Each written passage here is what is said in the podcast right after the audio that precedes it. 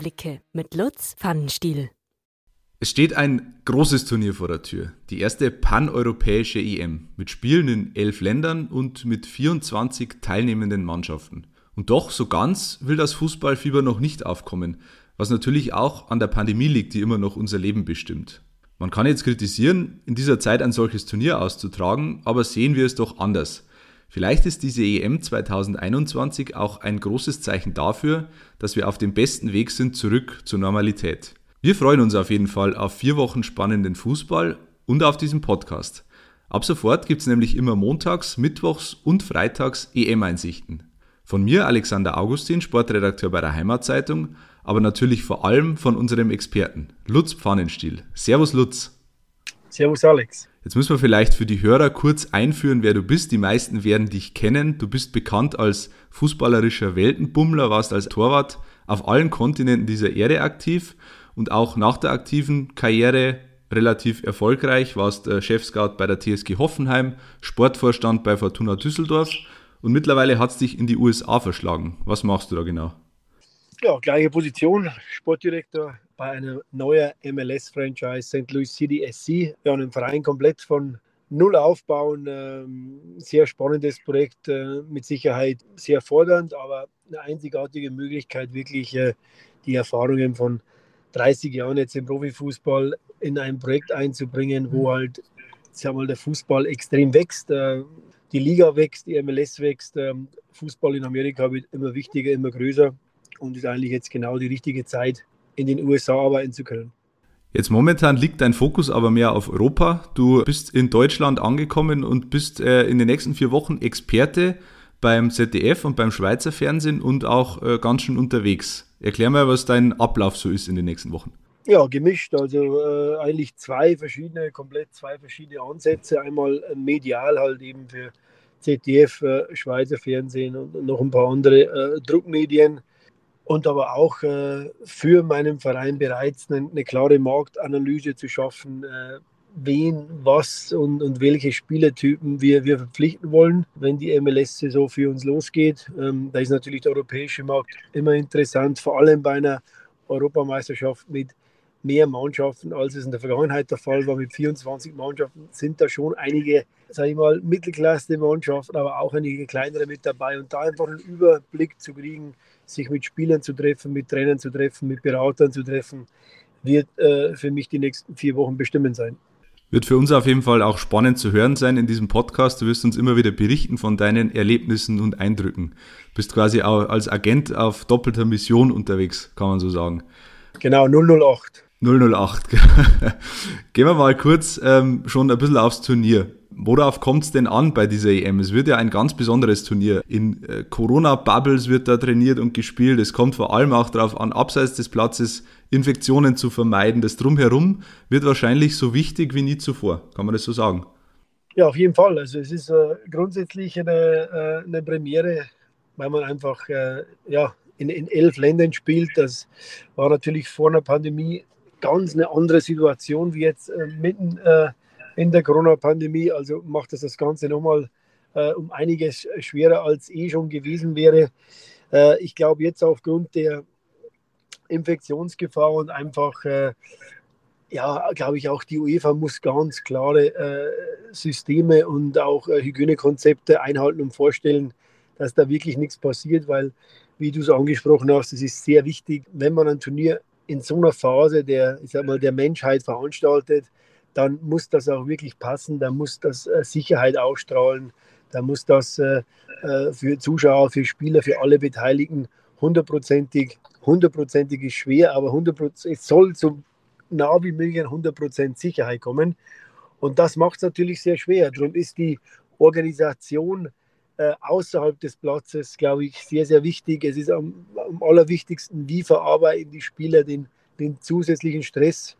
Und ich kann das selber, glaube ich, noch ganz gut einschätzen von meiner Zeit als äh, Bundesliga-Vorstand bei Fortuna Düsseldorf, äh, als wir mitten in die Pandemie äh, reingefallen sind, in den Anfangsstadium, äh, wo halt wirklich ähm, jeder Schritt passen muss äh, nach dem DFL-Hygienesystem oder den äh, den Vorschriften. Und genauso wird das auch sein. Also wie verarbeitet die Mannschaft den Reisestress? Jede Busfahrt, jeder Flug, Jeder Hotel-Check-In ist immer mit einer, mit einer gewissen Testerei, mit einer, mit einer gewissen Vorsichtsmaßnahme verbunden.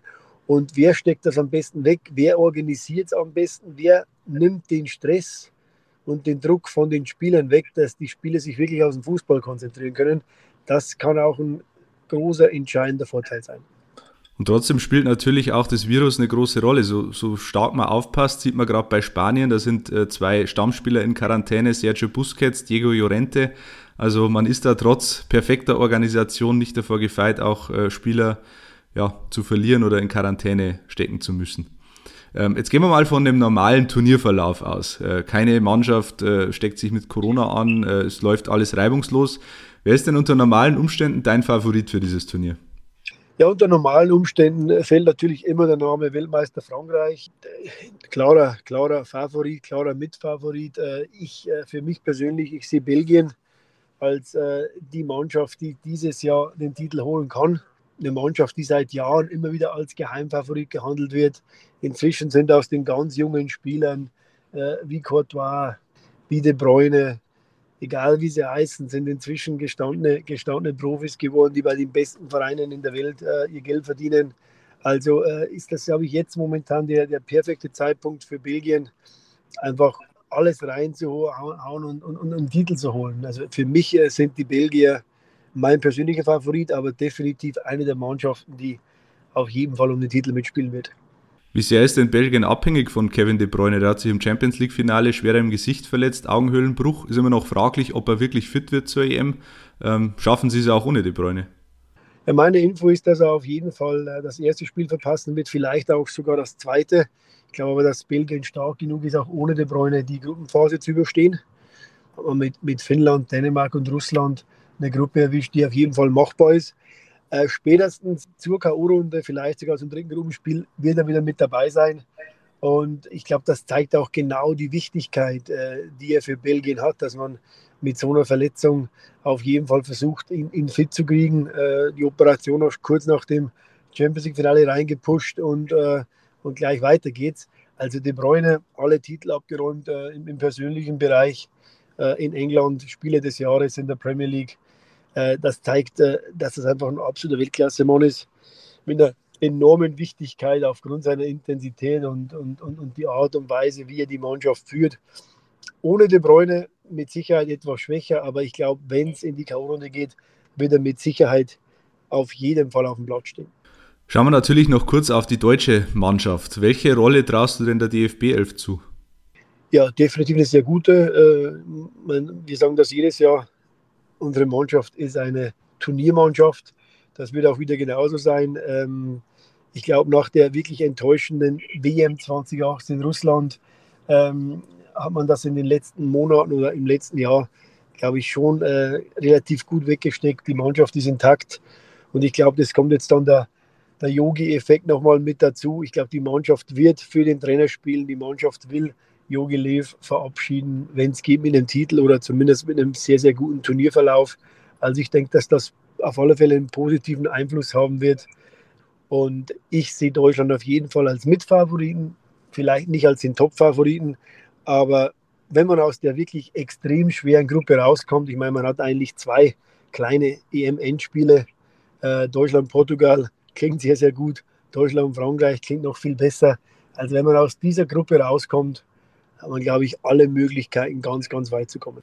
Jetzt hat äh, Jogis 11 7 zu 1 gegen Lettland gewonnen in der EM-Generalprobe, gegen einen äh, zugegeben sehr schwachen Gegner. Aber ist es vielleicht im Umkehrschluss gar nicht so blöd, sich für so eine Generalprobe einen schwachen Gegner einzuladen, ähm, um Selbstvertrauen zu tanken, äh, um ja einfach ein, sich ein gutes Gefühl zu geben für diesen schweren EM-Auftakt? Ja, es ist immer wichtig, äh, dass äh, das letzte Spiel vor dem Auftakt äh, erfolgreich gestaltet wird, dass man vielleicht auch noch ein paar Sachen versuchen kann. Ähm, ich glaube, da war, da war Lettland jetzt ein sehr guter Gegner, aber man muss halt auch sagen, 7-1, das klingt alles wundervoll. Man hat sehr, sehr gut gespielt, aber der Gegner war wirklich nicht besonders gut. Also äh, man hat ja auch mal 7-1 gegen Brasilien gewonnen und äh, Lettland ist nicht Brasilien. Also ich glaube, dass dieses Ergebnis da jetzt nicht unbedingt einen großen, einen großen äh, Einfluss haben wird auf, auf, äh, auf die gesamte Leistung beider EM, das Spiel gegen Dänemark schon eher, das ist ein Gegner auf Augenhöhe, hat man aber auch eigentlich, sage ich, besser gestaltet. Das Ergebnis war ein bisschen unglücklich, man hat gut genug gespielt, um das Spiel zu gewinnen. Also ich sehe auf jeden Fall, die Deutschen sind, äh, äh sage ich, fit. Äh, Deutschland ist, wartet auf den Auftakt, die Spieler sind heiß und äh, ich glaube, dass äh, definitiv für Deutschland kann es jetzt losgehen.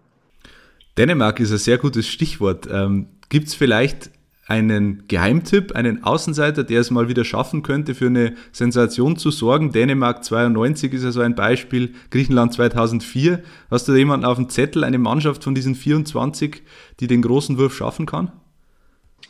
Also ein kompletter Außenseiter mit Sicherheit nicht. Ähm, ich glaube, dass die üblichen Verdächtigen am Ende des Tages unter den letzten acht sein werden. Und dann sind vielleicht noch zwei, drei kleinere Mannschaften mit dabei, aber spätestens dann, dann wird es etwas finster für die kleineren werden. Vor allem auch, äh, wie vorhin schon angesprochen, Alex, die, die Organisation ist einfach bei den großen Verbänden viel besser eingespielt. Da passt einfach jedes Rädchen. Jetzt auch die Vorbereitung äh, der Mannschaft ähm, ist wieder, glaube ich, sehr, sehr nahe an der Perfektion. Und das macht dann schon einen sehr, sehr großen Unterschied. Äh, kleinere Mannschaften kochen da einfach auf einer ganz anderen Flamme, auf einer Sparflamme im Vergleich mit dem DFB oder mit dem französischen Verband oder auch vor allem mit dem englischen Verband. Die Engländer, muss ich noch kurz ansprechen, sehe ich auch sehr gefährlich an. Es ist eine brutal junge Mannschaft, eine Mannschaft, die mit sehr, sehr viel Schnelligkeit ausgestattet ist. Und ja, es ist interessant, wie man jetzt bei einem großen Turnier mit so einer jungen Truppe abschneiden kann. Aber definitiv sind die Engländer gefährlich. Jetzt geht es am Freitag los. Eröffnungsspiel Türkei gegen Italien. Wie ist denn so dein Plan bis zu diesem Spiel, bis zum Anpfiff des Eröffnungsspiels? Ja, einfach äh, einen Marktüberblick zu bekommen, ein paar Leute zu treffen äh, und dann äh, geht es bei mir persönlich erst los am Samstag. Also ich kann mir das Spiel noch ganz in Ruhe am Freitag anschauen und, und, und, und, und relaxen und dann geht es für mich eher dann Schlag auf Schlag ab Samstag bist ja ein großer Fan von Tippspielen. Das haben wir bei den vergangenen Turnieren schon gemerkt. Da haben wir auch für die Heimatzeitung immer wieder Tippspiele aufgesetzt und diese Tradition wollen wir fortsetzen, auch im Jahr 2021. Deswegen haben wir eine Rubrik ins Leben gerufen. Pfannenstiels Prognose. Wir lassen euch, liebe Hörer, gegen Lutz antreten und ihr könnt, wenn ihr den äh, Lutz übertrumpft, was sehr schwer ist bei seiner Expertise, ein zweiwöchiges Freiabo der Heimatzeitung gewinnen. Und äh, da würde ich euch jetzt bitten, die ersten Spiele bis zum Sonntagabend zu tippen. Das wären äh, Türkei gegen Italien, Wales gegen Schweiz, Dänemark gegen Finnland, Belgien gegen Russland, England gegen Kroatien, Neuauflage des WM-Halbfinales von 2018, Österreich gegen Nordmazedonien und Niederlande gegen Ukraine. Also wenn ihr äh, ein gutes Gespür für äh, Tippspiele habt, dann gerne eure Tipps an heimatsport.pmp.de schicken. Äh, gerne als Sprachnachricht, dann können wir es hier im Podcast einbauen, aber schriftlich reicht natürlich auch. Und der Lutz, äh, glaube ich, freut sich auf eure Tipps. Ja, auf jeden Fall. Haben wir, ja, die letzten Turniere immer ganz, ganz, ganz schlau gemacht und ja, wieder auf alle Fälle interessant. Genau, das Turnier wird sicher auch interessant. Lutz, wir hören uns am Freitag wieder, dann vor dem Eröffnungsspiel Türkei gegen Italien. Und bis dahin viel Spaß, gute Zeit und äh, gute Gespräche. Vielen, vielen Dank.